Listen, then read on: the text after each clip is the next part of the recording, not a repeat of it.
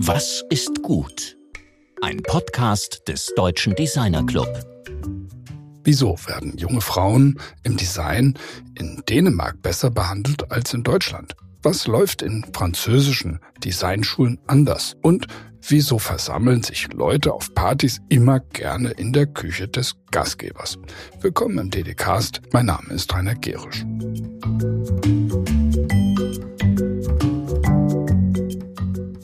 Der letzten Ausgabe sprachen wir mit Philipp Thesen, dem Ex-Designchef der Telekom und Vordenker der digitalen Transformation. Die Folge hat viele HörerInnen inspiriert und zahlreiche Diskussionen ausgelöst. Ganz im Sinne von Dieter Rams könnte man ja sagen, gutes Digital Design ist so wenig Digital Design wie möglich. Gerade darin liegt ja oft die Herausforderung der digitalen Transformation neue Technologien so zu nutzen, dass sie nicht nur dem Selbstzweck dienen, sondern dass die Menschen im Mittelpunkt bleiben.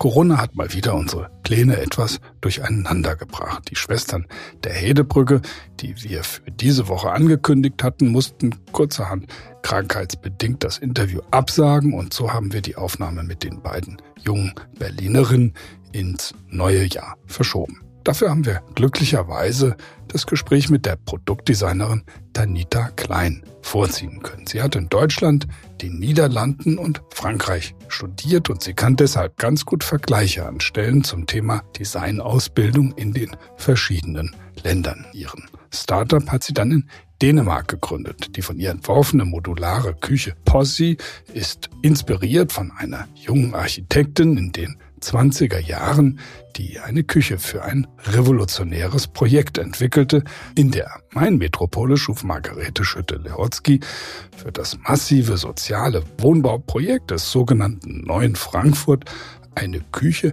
wie sie zuvor noch nie dagewesen war. Diese Küche sparte den Hausfrauen viel Arbeit, sie nutzte den knappen Raum in den kleinen Wohnungen optimal und sie war perfekt organisiert. Die sogenannte Frankfurter Küche schrieb bekanntlich Design-Weltgeschichte.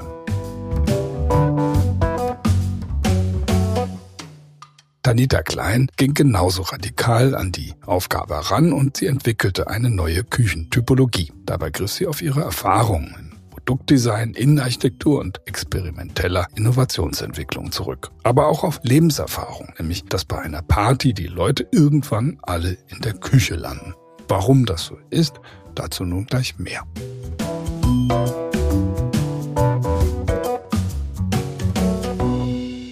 Ja, heute sind wir mit Tanita Klein in Kopenhagen verbunden. Tanita, wie geht's dir denn? Sehr gut, danke. Ich bin sehr froh, dass es klappt. Wir haben das länger geplant und ähm, mir ist das Gespräch sehr wichtig aus vielen verschiedenen Gründen. Wir berühren ja eine ganze Reihe von Themen. Aber wir fangen einfach mal damit an. Ähm, wie bist du überhaupt nach Kopenhagen gekommen? Du bist ja über das IKEA Research Lab, glaube ich, dahin gegangen. Aber wieso hast du das gemacht und was ist das? Genau, also ich bin äh, vor fast genau drei Jahren sind es jetzt, also im Februar 2020, sechs Wochen vor Lockdown nach Kopenhagen gezogen, voller Motivation bei Space 10. Ähm, das ist die Residenz, äh, eine Residency anzufangen und das ist die äh, quasi das Research and Design Lab äh, von IKEA. Es ist aber äh, nicht direkt mit direkt von IKEA, sondern extern. Also deswegen sitzt in Kopenhagen und nicht in Schweden. Und genau, da habe ich dann ähm, ja die ersten sechs Wochen sehr genossen in einem Space 10 Office. Das ist direkt in der Innenstadt von Kopenhagen im Meatpacking District. Äh, super tolle Gegend dort, super inspirierend. Und dann nach sechs Wochen hieß es, bitte nicht mehr ins Büro kommen. Ähm, war aber auch eigentlich eine ganz nette Erfahrung, weil Space 10 sowieso schon super digital ist. Das alles äh, lief schon über Slack, Google Hangouts und Co. Also die waren eigentlich äh, super darauf vorbereitet, ohne das zu wissen. Ähm, haben eine super Teambetreuung da. Es gibt extra eine Person, die sich um ähm, die Culture kümmert. Das war total äh, toll. Also da gab es dann eine Person, die dann echt mindestens einmal die Woche gefragt hat, wie geht's dir mit der neuen Situation? Ähm, ja, also man hat sich, ich habe mich sehr gut aufgehoben gefühlt ähm, und konnte dann trotzdem das Projekt toll abschließen, also mit einem tollen Team. Genau. Ja, Das ist ja, du hast ja auch in unserem Vorgespräch darüber gesprochen, über die verschiedenen Kulturen, denen man eben jetzt in Dänemark, in Holland, in, in Frankreich begegnet, auch im Verhältnis zu Deutschland. Da kommen wir nachher noch drauf. Aber du hast ja insbesondere in einem Style Park Interview mal gesagt, ähm, wenn ich dich zitieren darf, in Deutschland gibt es leider immer noch Strukturen, in denen es nicht selbstverständlich ist, für seine Arbeit ernst genommen zu werden, vor allem wenn man neu und zudem eine, eine Frau ist. Ich finde es ein sehr bemerkenswertes Zitat ähm, und würde dich aber nochmal bitten, das zu kommentieren, also weil es ist eine sehr starke Aussage. Ähm, ja, sag mal was dazu. Ja, also kommentieren ist vielleicht die richtige, ist das Richtige, weil denn beantworten ist, ist schwierig. Also es ist einfach, ich denke mal aus meiner Erfahrung her. Ähm, zum einen ist es ja so, dass wir, ähm, ja, also ich habe in, ja, wo fange ich an? Also in Deutschland ähm, einfach Erfahrung gemacht, dass als Berufseinsteigerin, ähm, besonders als Frau in einem männerdominierten Beruf, als das Design ist leider immer noch so, dass ich zum einen nicht ernst genommen wurde und auch nicht, ähm, also ich weiß nicht, ich kann jetzt natürlich nie die, den Finger drauf halten, ob es ist, weil ich jung bin oder eine Frau. Aber größtenteils hat man eben gesehen, dass Leute, die in meinem Alter sind und männlich, ernster genommen werden und auch Leute, die Personen, die älter sind und männlich, noch viel ernster genommen werden. Also es gibt halt diese Hierarchie äh, vor allen Dingen im Berufsleben. Ich habe da auch einige Erfahrungen in, ähm, während dem Studium gesammelt, vor allen Dingen den kulturellen Unterschied äh, sehr gemerkt. Ähm, und ja, es ist deswegen für mich, war es jetzt kein genauer Grund, also es war jetzt nicht der Grund, warum ich nach Kopenhagen gekommen bin, aber ähm, ich denke, dass so nach der Zeit, nachdem ich jetzt hier gewohnt habe, doch ziemlich eindeutig sagen kann, es ist der Grund, warum ich geblieben bin ähm, und nicht mehr weggegangen bin. Ich bin einfach hier äh, mit offenen Armen empfangen worden. Das ist mir so tatsächlich in Deutschland noch nie passiert. Also tatsächlich auch eine gewisse Förderung, ähm, wo man, wo ich einfach das Gefühl hatte, ich werde als junges Talent viel mehr gefördert, in die Kreise ein, äh, einbezogen, in Projekte mit einbezogen. Meine Meinung ist wichtig. Ähm, ja, ich habe was zu ja, ich habe was zu sagen und es hat natürlich macht das einen enormen Unterschied und hat mich natürlich motiviert, dann hier zu bleiben. Genau. Ich meine, das ist ein Thema, das wir im DDC vor allem auch die Women of DDC ja sehr stark behandeln, auch mit ihrem Programm Learn and Burn, also die Förderung von jungen Frauen, um besser in den Beruf reinzukommen, genau aus den von dir genannten Gründen, äh, muss man das eben sehr ernst nehmen ähm, dass sozusagen die Hälfte der Bevölkerung und eben der Mehrzahl der Designabsolventinnen äh, schlechter behandelt werden als, äh, als, äh, als die anderen. Also das kann so nicht sein und darf auch nicht so sein. Aber was mir bei dir besonders wichtig erscheint, ist eben auch dieser Kulturvergleich dieser Länder. Ähm, das das finde ich ganz gut, wenn du einfach mal so ein, keine Ahnung, so ein Kulturvergleich machst zwischen den Städten, ähm, in denen du jetzt warst. Du sagst, du hast in Offenbach ja studiert ähm, an der HFG, du warst in Paris, in, in, in Eindhoven und bist jetzt in Kopenhagen. Also wenn, wenn man vergleicht, also wie wurdest du denn jeweils da aufgenommen, bevor wir auch zu deinen, zu deinen Arbeiten kommen? Aber dieser Kulturvergleich, der interessiert mich schon nochmal sehr. In, in jetzt in den verschiedenen Universitäten, richtig? Ne? In den verschiedenen Universitäten, das sagen, also wie, wie, wie geht man denn da miteinander um? Also das ist, äh, wir haben ja mit der Stefanie Hobmeier eben auch eine dezidierte Design-Ausbildungskritikerin äh, im Programm gehabt, die sich dem Thema ja auch mit ihrer Diplomarbeit gewidmet hat. Er sagt, es kann so nicht weitergehen mit der Designausbildung äh, aus vielen verschiedenen Gründen. Aber wenn man das jetzt mal vergleicht, wie gesagt, bevor wir dann zu deinen Arbeiten kommen, was siehst du denn da? Also ohne jetzt da Personen zu nennen oder zu sagen, also das, das, das ist mir so individuell widerfahren, aber wirklich auf der Ebene des Kulturvergleichs. Ja, also ich muss dazu sagen, ich will vielleicht noch mal kurz, um das zusammenzufassen. Ich war ja, ich habe ja in der HFG in Offenbach angefangen, äh, Produktdesign zu studieren, bin dann ähm, nach zwei Jahren ins Auslandssemester nach Paris gegangen, also Frankreich. Und äh, danach direkt nach Holland, nach Eindhoven und in, im Anschluss äh, jetzt äh, zu Schluss nach äh, Kopenhagen. In Frankreich, interessanterweise, ist es auch noch sehr konservativ. Ähm, da ist sogar noch die Ebene der Sprache ähm, extrem, also war auf jeden Fall eine kulturelle Schwierigkeit. Also man ist mit Englisch überhaupt nicht weitergekommen. Und ähm, trotzdem muss ich dazu sagen, die, die NC ist das, die, ähm, wo ich mein Auslandssemester gemacht habe in Paris, die ist extrem äh, äh, technologieorientiert und sehr, äh, war sehr, war vorne dran mit 3D-Drucken. Wir hatten auf jedem Stockwerk einen 3D-Drucker, haben Kurse bekommen. Und ich muss dazu sagen, ich wurde auch sehr gefördert. Da habe ich den Unterschied tatsächlich überraschenderweise, würde man jetzt von Frankreich denken, dass es da noch ein konservatives Frauenbild gibt, aber ich hatte eine extrem tolle ähm, Lehrbeauftragte, also Dozenten wie auch Professoren. Die waren, haben tatsächlich mich persönlich auch gefördert ähm, und ähm, das war sehr spannend, auch wenn ich dann natürlich äh, Französisch knallhart alles ähm, vortragen musste. Allerdings interessanterweise waren die Mitstudentinnen, ähm, also Studenten und in Studentinnen, sehr schwierig. Also man war als Auslands, ähm, also ex, äh, als Auslandssemestergruppe extrem ähm, äh, isoliert. Äh, die, also die Mitstudenten haben nicht gerne mit einem äh, interagiert, zumindest äh, am Anfang nicht. Wir waren sehr fremd. Es war irgendwie äh, sehr, sehr ähm, ja nicht so willkommen heißend. Irgendwann, als sie sich dann un, äh, uns in äh, gewöhnt haben, hatten wir dann auch Freunde gefunden, aber es hat echt ein bisschen gedauert. Ähm, aber danach waren es dann echt so Freundschaften, die wirklich auch nicht, also wenn man einmal das Herz erobert hat, dann bleibt es auch so.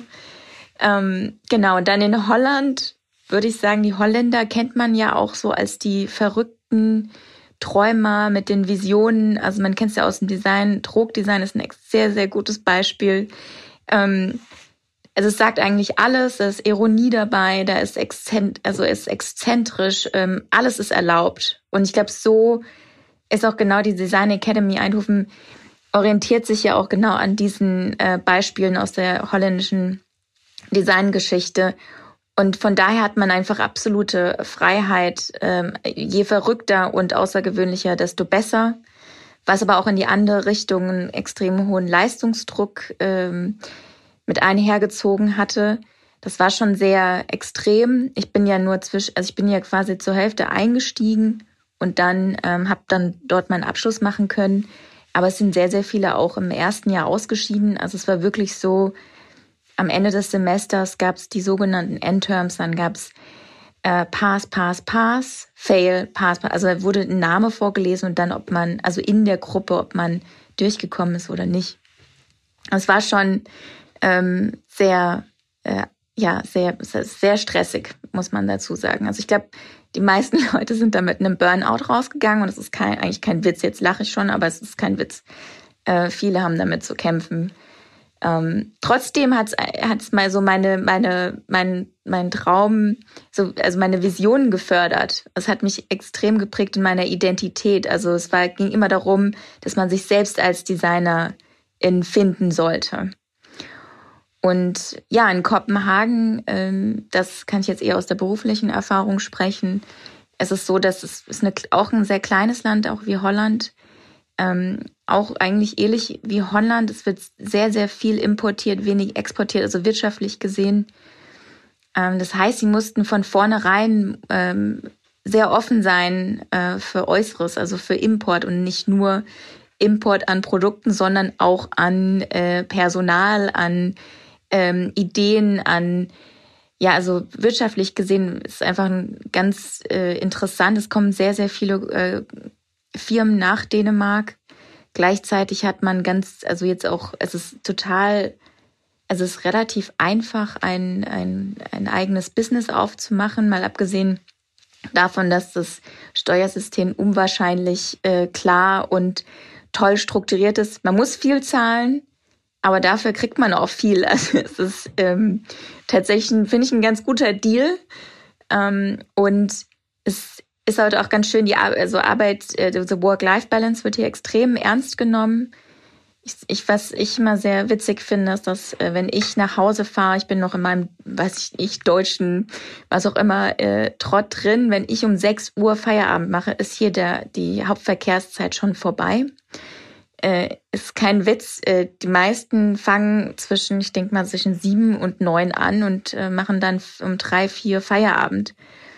Ähm, das ist echt erstaunlich, weil ähm, das kennt man so aus keiner anderen Großstadt, würde ich sagen. Ähm, aber es ist halt ganz viele Leute, also diese Freizeitgestaltung ist extrem wichtig. Es ist ein Land für Familie, Familien werden gefördert.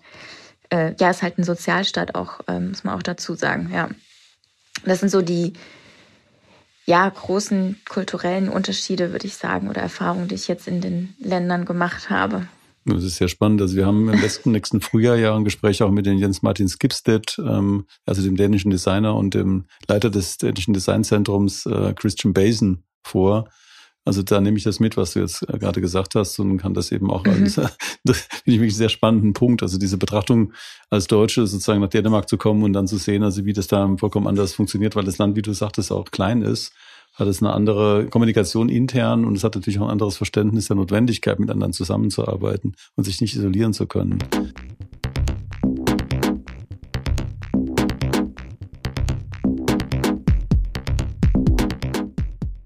Wir haben heute einen kleinen Hinweis in eigener Sache.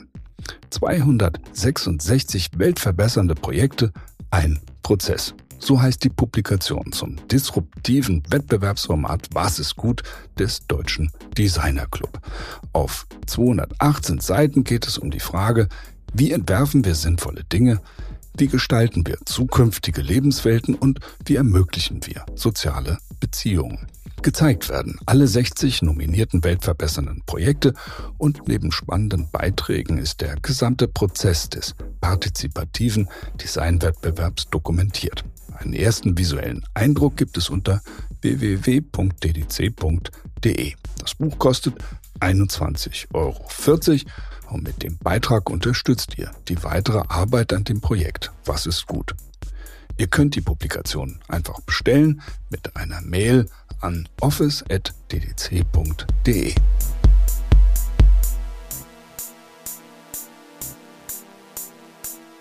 Kommen wir jetzt mal zu dem Thema deines, also momentan re wirklich relevanten Projektes, dieser Posse Kitchen. Zunächst mal ist so, dass du bezeichnest ja die Küche als eine Art mentale Oase und äh, nicht nur als Funktionsort. Also das finde ich schon mal als Ausgangspunkt, bevor wir jetzt über das Projekt selbst reden, eine unglaublich wichtige Setzung. Was, wieso ist die Küche für dich eine mentale Oase und nicht nur ein Funktionsort? Ähm, ja, da gibt's natürlich nicht nur einen Grund, es sind oft viele, es sind auch persönliche Erfahrungen. Ähm, und vor allen Dingen, zum einen würde man sagen, also als Student Studentin weiß man, dass äh, die Party in, immer in der Küche stattfindet. so, warum? Ja klar, da gibt's natürlich Essen und Trinken. Ähm, ist nat aber es hat irgendwie auch immer so diese, diese enge Raum, in den sich dann alle reinquetschen. Manche rauchen noch dazu und machen Drinks. Man kommt irgendwie immer ins Gespräch. Es ist so ein, ein Ding, das, was mich immer fasziniert hat. Ähm, aber auch ganz normal, jeder kennt das, wenn man äh, nach Hause kommt, äh, sei es Familie, WG oder was auch immer eine Konstellation man im Zusammenwohnen hat, ist eigentlich immer die Küche, in der, wo man sich trifft und dann gemeinsam was ich Essen zubereitet. Ähm, oder eigentlich auch einfach manchmal nur abhängt, um über den Tag zu sprechen. Also das ist ja schon einfach ganz, ganz wichtiger Aspekt äh, in unserem Alltagleben. Auch faszinierend. Ich glaube, jeder äh, und jede hat eine Küche oder hat also, zumindest schon mal eine Küche genutzt. also wenn man vergleicht zu anderen äh, Gebrauchsgegenständen auch äh, etwas äh, Spannendes, find, wie ich finde.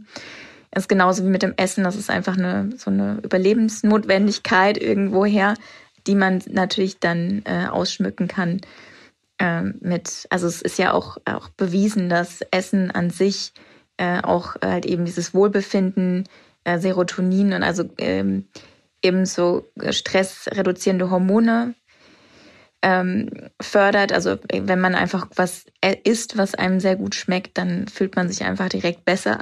ist einfach so. Das kann man natürlich, äh, gibt es ganz, ganz viele Nuancen, was Essen angeht.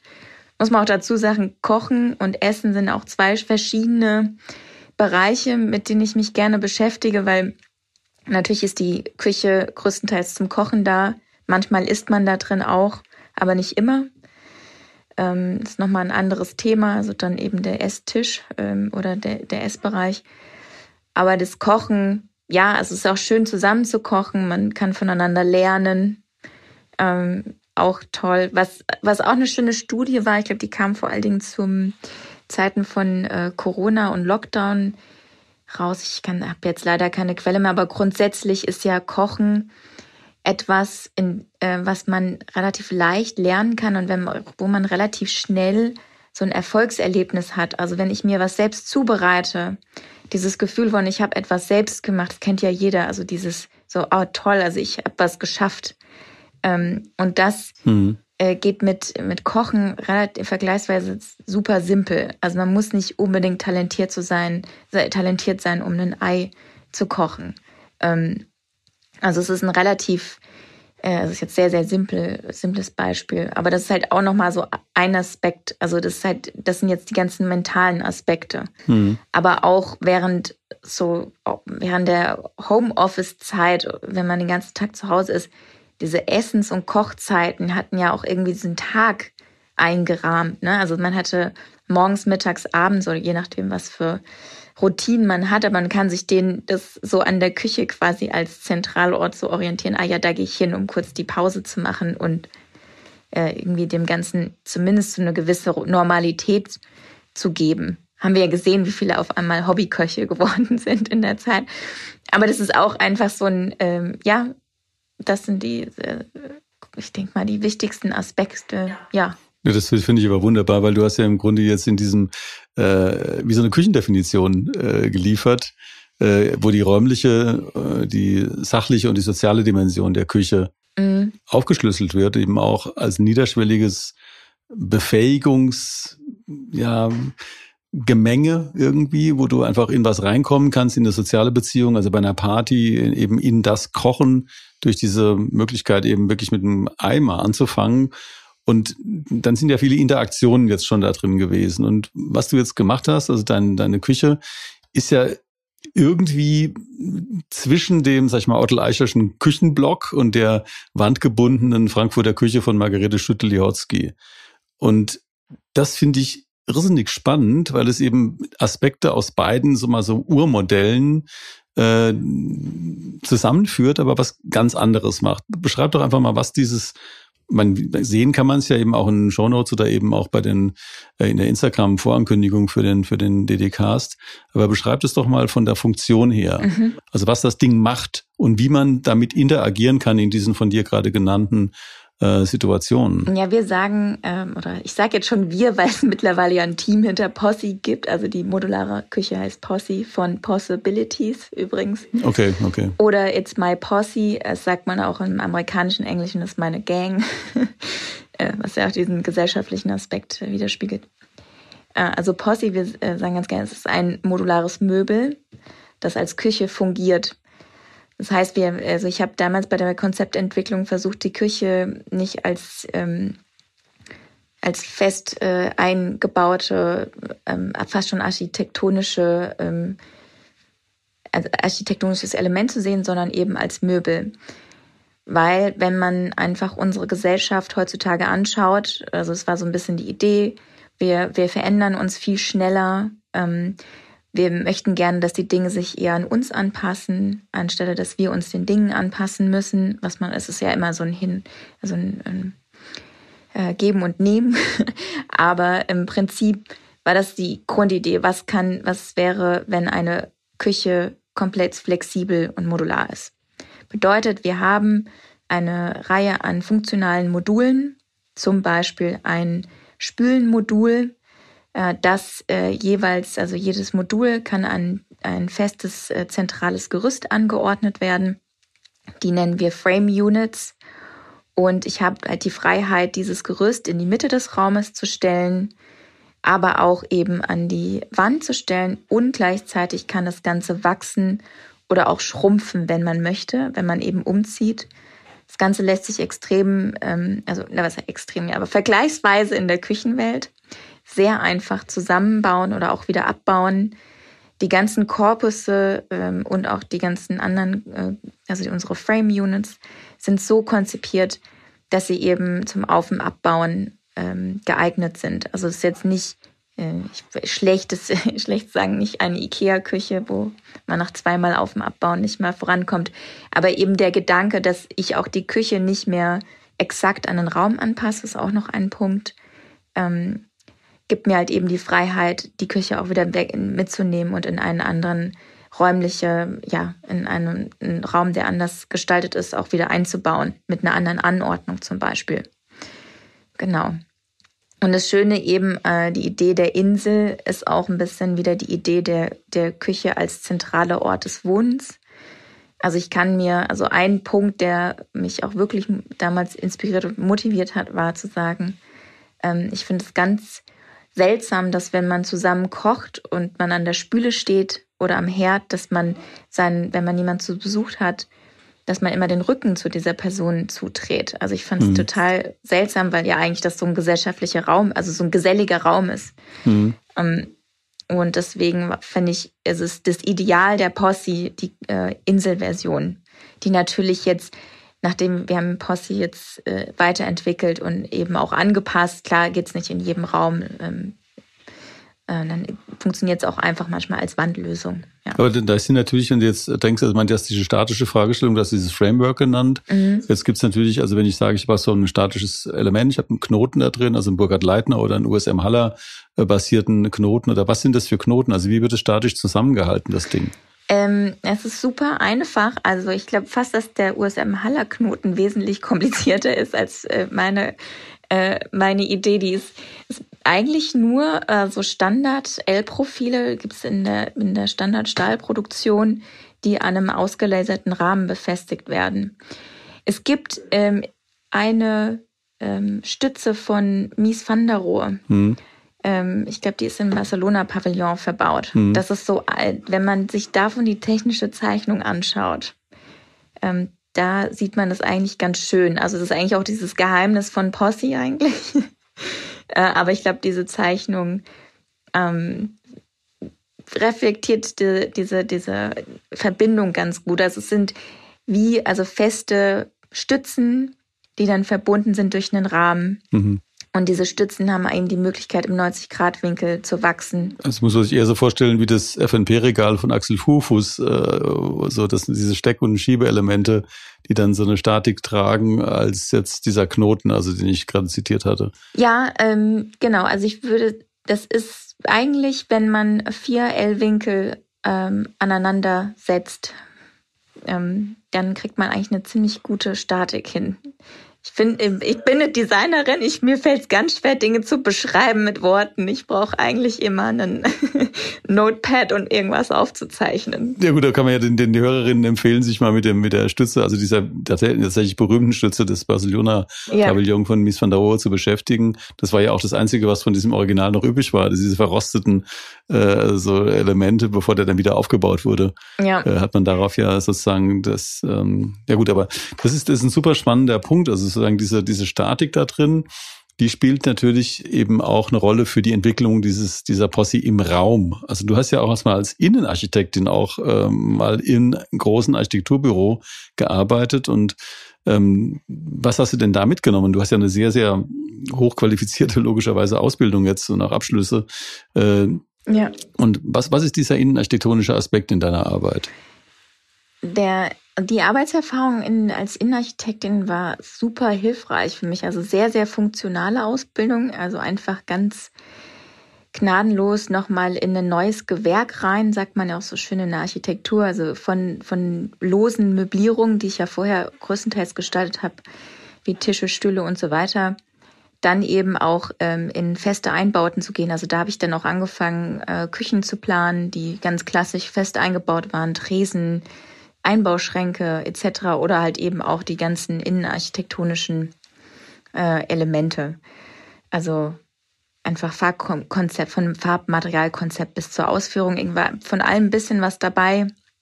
Musste mich tatsächlich in einem Projekt ganz, ganz viel auch mit den anderen Gewerken wie der äh, technischen Gebäudeausrüstung, Statik, ähm, und so weiter auseinandersetzen. Ähm, habe ganz eng mit den Architekten an dem Projekt gearbeitet, ähm, um dann irgendwie bestimmte Grundrisse zu planen.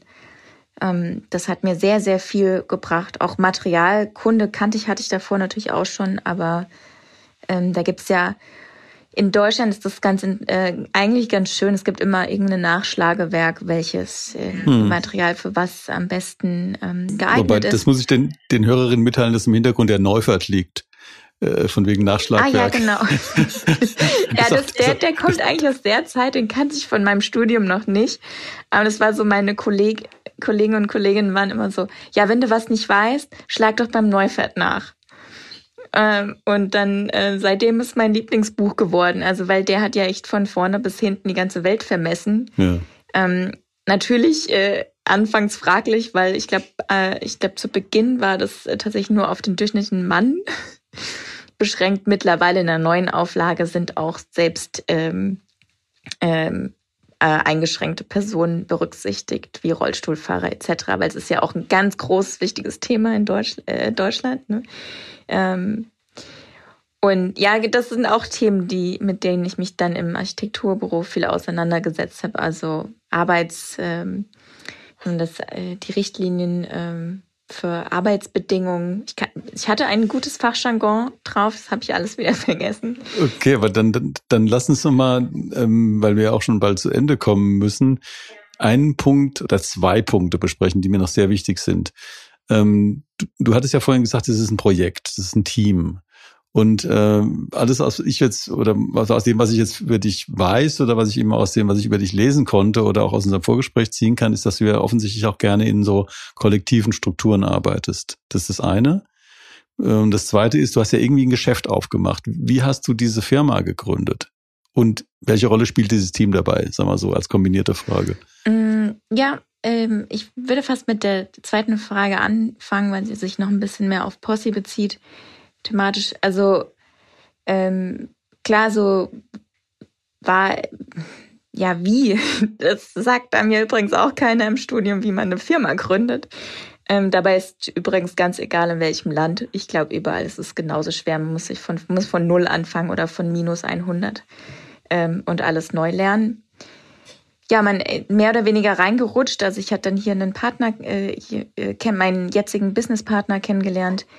Ähm, der hatte auch damals bei Space 10 zu tun und dem hatte ich von der Küchenidee erzählt und der war Feuer und Flamme und größtenteils macht er auch viel in die Richtung, also innovative Konzepte, vor allen Dingen Gründungen, Startups und so weiter, ähm, sind seine, Spez also seine Expertise war natürlich sehr hilfreich. Dann haben wir das zusammen angefangen. Jetzt haben wir ja gerade mal um eine Person erweitert, aber trotzdem unser Team, äh, es, es, wir arbeiten extrem eng zusammen.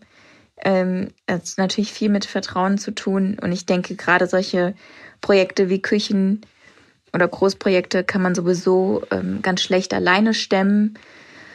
Es ist halt eben sehr komplex. Ähm, und zu Kollektiven muss ich auch dazu sagen, ich hatte schon immer, also ich glaube schon immer daran, dass man irgendwie gemeinsam sowieso viel mehr erreichen kann als alleine. Am besten noch, wenn man jemanden hat, der nicht das Gleiche kann wie man selbst. Äh, das ähm, am allerspannendsten ähm, verschiedene Aspekte immer in ein Team reinzubekommen. Und ich mache natürlich gerade auch noch, ähm, nicht natürlich, sondern ich habe noch ein weiteres kulinarisches Kollektiv ist Offplate. Mit denen machen wir temporäre Veranstaltungen, wo es um die Zukunft von Essen geht, also vor allen Dingen im Nachhaltigkeitsaspekt. Ähm, wir versuchen immer eine sehr entspannte Atmosphäre zu schaffen und mit relativ einfachen Methoden. Das heißt einfach, ähm, wir zeigen quasi auf dem Teller, was möglich ist, also wie die Zukunft aussehen könnte im Sinne von Nachhaltigkeit. Aber dabei sollte man sich jetzt keine Mikro- ähm, also wie soll man sagen, keine verrückte Küche vorstellen, sondern relativ bodenständig, also so, dass es auch, also ähm, erreichbar ist. Erreichbarkeit ist ein wichtiges Thema bei dem Kollektiv. Und da arbeite ich mit Leuten zusammen, die gar nichts mit Design zu tun haben. Also ich bin die einzige, äh, ja, kreative, äh, in, äh, ausgebildete. Ich möchte jetzt gar nicht sagen, dass die gar nicht, die sind natürlich auch sehr kreativ. Ähm, ja, aber das ist sehr spannend. Nimmt immer viel Zeit in Anspruch, ist aber auch ehrenamtlich. ähm, aber dabei kommen immer spannende Sachen bei raus. Ja. Und zu dem, zu dem Geschäft selbst, also wie produziert ihr denn und wie vertreibt ihr das, was ihr produziert habt? Oder ist es eine Auftrags, auf Auftragsbasis? Äh, oder also mich interessiert im Grunde einfach das, also so mal zumindest in groben Zügen das Geschäftsmodell noch zum Abschluss. Also grundsätzlich eigentlich wie jede andere Küchenfirma, wir, wir stellen, wir, stellen in Deutschland, Österreich und Dänemark her, das sind alle unsere Lieferanten. Und wir verkaufen größtenteils über die Website. Wir haben jetzt ähm, eigentlich ganz schön, wir haben vor allen Dingen, wir haben jetzt mit Blanco eine Partnerschaft, das ist so ein, die stellen Spülen und Armaturen her und mit denen machen wir zum Beispiel so ein Pop-up-Showroom. Das ist zum Beispiel eine Art und Weise, wie man mit uns dann physisch in Kontakt kommt. Ähm, aber viel läuft über, also jemand kann dann momentan noch mit äh, ganz klassisch Planungsberatung Küchen bestellen, also Possi-Küchen. Genau. Ja, gut, dann das ähm, ist ein Riesenbogen gewesen jetzt. Ähm, ja. Ich habe diese eine noch viel offenere Abschlussfrage natürlich jetzt auch für dich, also nämlich was ist gut? Was ist gut, genau. Also ich glaube, du hast es auf das ähm, Zitat von mir Design als Werkzeug, um etwas Gutes zu tun, bezogen, was äh, ja in dem Sinne, würde ich sagen, gut bedeutet. Etwas, also ich glaube daran, dass Design mehr kann, als einfach nur schön auszusehen. Äh, es kann helfen, es kann inspirieren, es kann äh, hinterfragen und manchmal einfach indirekt Gutes dabei tun im Sinne von, äh, ja, vielleicht einfach nur Leute zu inspirieren. Ja, vielen Dank. Also was mir jetzt, was mich jetzt wirklich mitnimmt, ist eben, dass du eigentlich dieses ganze Projekt oder eigentlich dein ganzes, deine ganze Gestaltung auf, darauf aufbaust, eben besseres, schöneres, zielführenderes Zusammenleben zu ermöglichen. Also die soziale Komponente sozusagen im Zentrum von allem steckt. Mhm. Und äh, die Technik und äh, das Design sich da außenrum anordnen. Also wie um das Frame von, von Posse ordnet sich eigentlich auch das Design um diese Achse des sozialen Zusammenlebens an. Das gefällt mir sehr gut. Ja, vielen herzlichen Dank dafür, dass es geklappt hat und äh, ich viele Grüße in den Norden nach, nach Kopenhagen. Ja. Auch von mir vielen Dank. Ich war gerne dabei. Es macht sehr viel Spaß, darüber zu sprechen. Ähm, und ja, war schön dabei zu sein. Und viele Grüße in den Süden, kann man eigentlich sagen. okay, ist klar. Tschüss.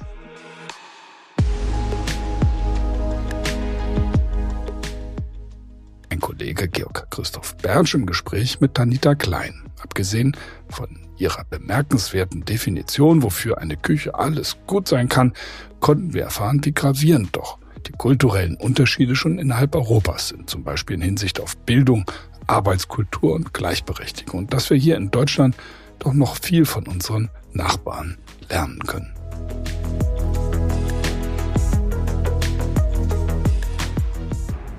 Nächste Woche treffen wir eine echte Ikone des französischen Design. Madali Crasset gehört seit den frühen 90er Jahren zu den prägenden Produktgestalterinnen Europas. Was das alles mit ihren Aufenthalten in Italien und Deutschland zu tun hat und wie man als Familie von Paris aus ein internationales Designbüro managt, darüber erfahrt ihr dann alles ab kommenden Sonntag.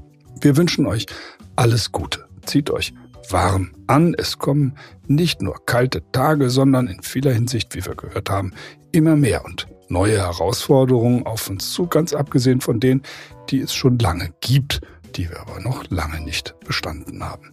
In diesem Sinne, eure DDCast-Redaktion.